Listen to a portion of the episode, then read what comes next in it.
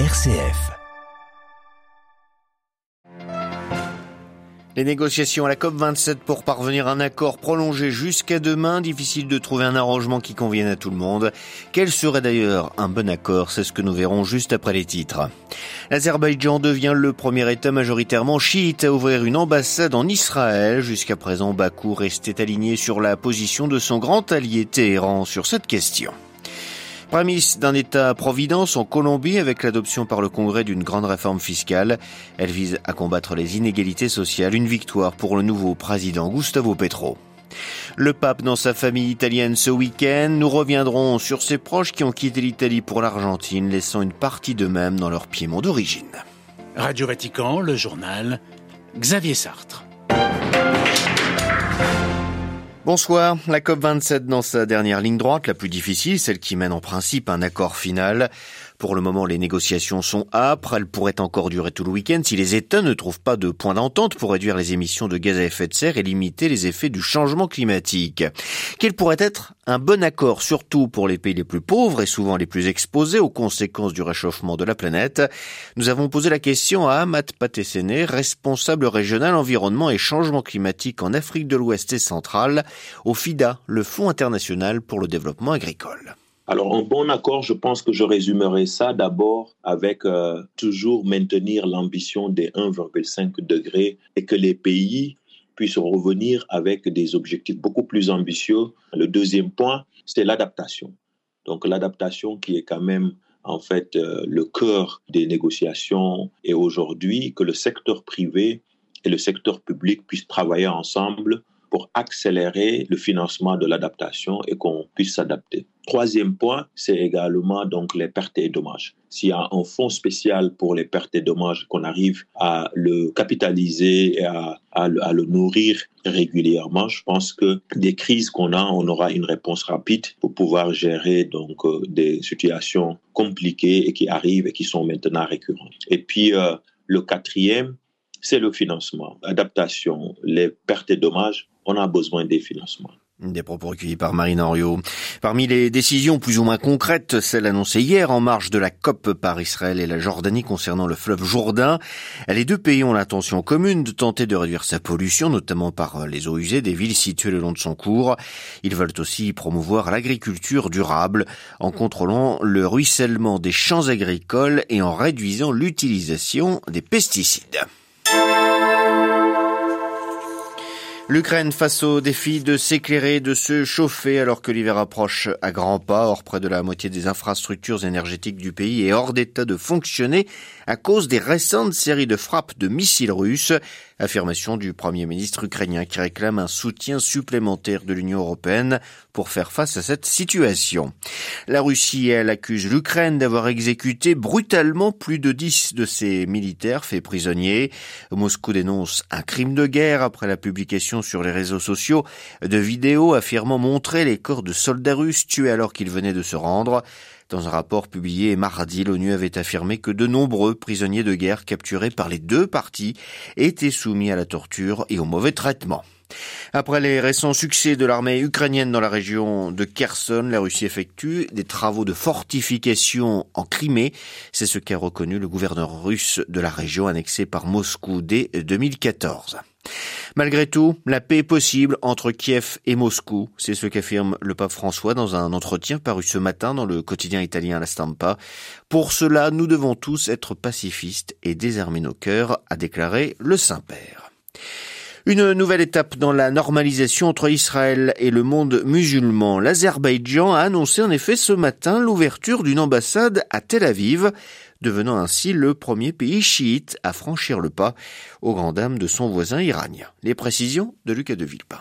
C'est à Tel Aviv où se trouve déjà un bureau de représentation commerciale que l'Azerbaïdjan prévoit d'ouvrir son ambassade en Israël. Les deux pays entretiennent des relations depuis 30 ans. Mais jamais Bakou n'avait jusqu'ici franchi le pas par peur de froisser l'Iran voisin. Ce sont finalement les vives tensions diplomatiques avec le régime des Mollahs qui l'en ont convaincu. Bakou reproche notamment à Téhéran ses prises de position pro-arménienne dans la guerre territoriale qu'il oppose à ce pays. En réaction, l'Azerbaïdjan officialise donc sa lune de miel avec Israël, ennemi juré de l'Iran. Des liens géopolitiques mais aussi stratégiques. L'Azerbaïdjan se fournit depuis des années en armes israéliennes, notamment en drones qu'il utilise dans le conflit contre l'Arménie. De son côté, l'État hébreu importe 40% de son pétrole à l'Azerbaïdjan. Dans un communiqué, le Premier ministre Yair Lapid a salué cette décision venant d'un important partenaire où vit par ailleurs l'une des plus importantes communautés juives du monde musulman. Lucas de Villepin à Tel Aviv pour Radio Vatican. L'enquête sur l'attentat de dimanche à Istanbul se poursuit. 17 personnes au total ont été écrouées. Parmi elles, la femme accusée d'avoir déposé la bombe sur un banc de la principale rue piétonne de la ville turque. En tout, 51 personnes ont été arrêtées ces derniers jours par la police. Ankara accuse le PKK et ses alliés syriens d'avoir commandité l'attentat, ce que dément l'organisation kurde. La Corée du Nord s'attire de nouveau les foudres des principales puissances après un tir de missiles balistiques intercontinental. Ce matin, les États-Unis vont demander à la Chine, le principal allié du régime de Pyongyang, d'aider à le réfréner. La France appelle elle à une réponse ferme et unie de la communauté internationale à cette nouvelle provocation, selon les termes du Quai d'Orsay. Une réforme fiscale pour réduire les inégalités en Colombie. C'est ce qu'a adopté le Congrès colombien, un premier succès pour le nouveau président du pays, Gustavo Petro, trois mois à peine après son entrée en fonction. Une réforme qui met en place les prémices d'un État-providence. À Bogota, les explications d'Anne Proenza. C'était l'un des projets emblématiques du gouvernement de Gustavo Petro pour réduire les inégalités sociales du pays. La réforme fiscale a été adoptée cette semaine par les deux chambres du Congrès, à peine trois mois après l'investiture du premier président de gauche de l'histoire de la Colombie. Elle prévoit notamment de taxer plus et progressivement les personnes dont les revenus sont dix fois supérieurs au salaire minimum, qui est en Colombie d'environ 210 euros par mois, d'augmenter aussi par exemple les impôts sur les bénéfices occasionnels, héritage, vente d'immeubles, ou encore un impôt sur les boissons sucrées et les denrées alimentaires ultra transformées. Ce sont aussi surtout les secteurs pétroliers et miniers qui seront le plus mis à contribution dans cette réforme, répondant ainsi au programme de transition énergétique du gouvernement.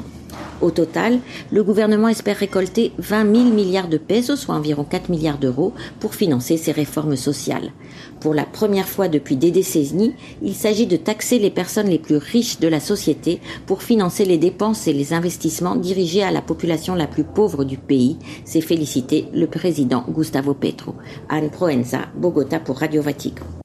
Fête de famille en vue pour le pape, je vous le disais en titre. Demain, François se rendra en effet dans le diocèse d'Asti, c'est au nord de l'Italie, pour célébrer en privé les 90 ans d'une de ses cousines, la descendante d'un frère de son grand-père, Carlo Bergoglio, le seul de la fratrie à ne pas avoir immigré en Argentine. En 1929, en effet, les grands-parents du pape, Giovanni et Rosa, avaient quitté Asti pour rejoindre à l'autre bout du monde les deux frères et la sœur de Giovanni qui avaient monté une entreprise florissante à Parana. Ils ne furent pas les seuls à entreprendre le voyage, comme nous l'explique Orsola Pendino, généalogiste piémontaise par passion, auteur d'un ouvrage sur la grand-mère du pape. De nombreuses familles piémontaises ont immigré vers l'Argentine, alors ou au moment de l'unité d'Italie à la fin du 19e siècle, mais aussi pendant l'entre-deux-guerres, et même dans mon village, par exemple, dans le diocèse d'Asti après la Seconde Guerre, en emportant avec eux leurs traditions. Dans la famille Bergoglio, on parlait en dialecte piémontais, et c'est Nonna Rosa, Rosa Vassalo, qui le lui a pris, la grand-mère du pape. Elle lui cuisinait aussi des plats piémontais, et elle qui était engagée dans les prémices de l'action catholique en Italie lui a appris à prier, lui a transmis la foi. Mais chez toutes les familles piémontaises en réalité en Argentine, on cuisine la bagna cauda au italiarine une ou deux fois par an. On célèbre les fêtes nationales italiennes le 2 juin, le 25 avril au sein d'associations des piémontais d'Argentine. Il existe aujourd'hui aussi 60 jumelages entre le Piémont et l'Argentine avec des échanges d'étudiants, d'élèves pour maintenir les contacts ragazzi, studenti, tenere i contatti. Des propos recueillis par Marie Duhamel et nous reviendrons bien évidemment sur ce week-end du pape dans le Piémont au sein de sa famille dans notre, dans notre émission Vox Mundi demain soir et sur notre site internet. Vous pourrez ainsi suivre en direct la messe que François célébrera dimanche matin à Asti, à messe commentée en français.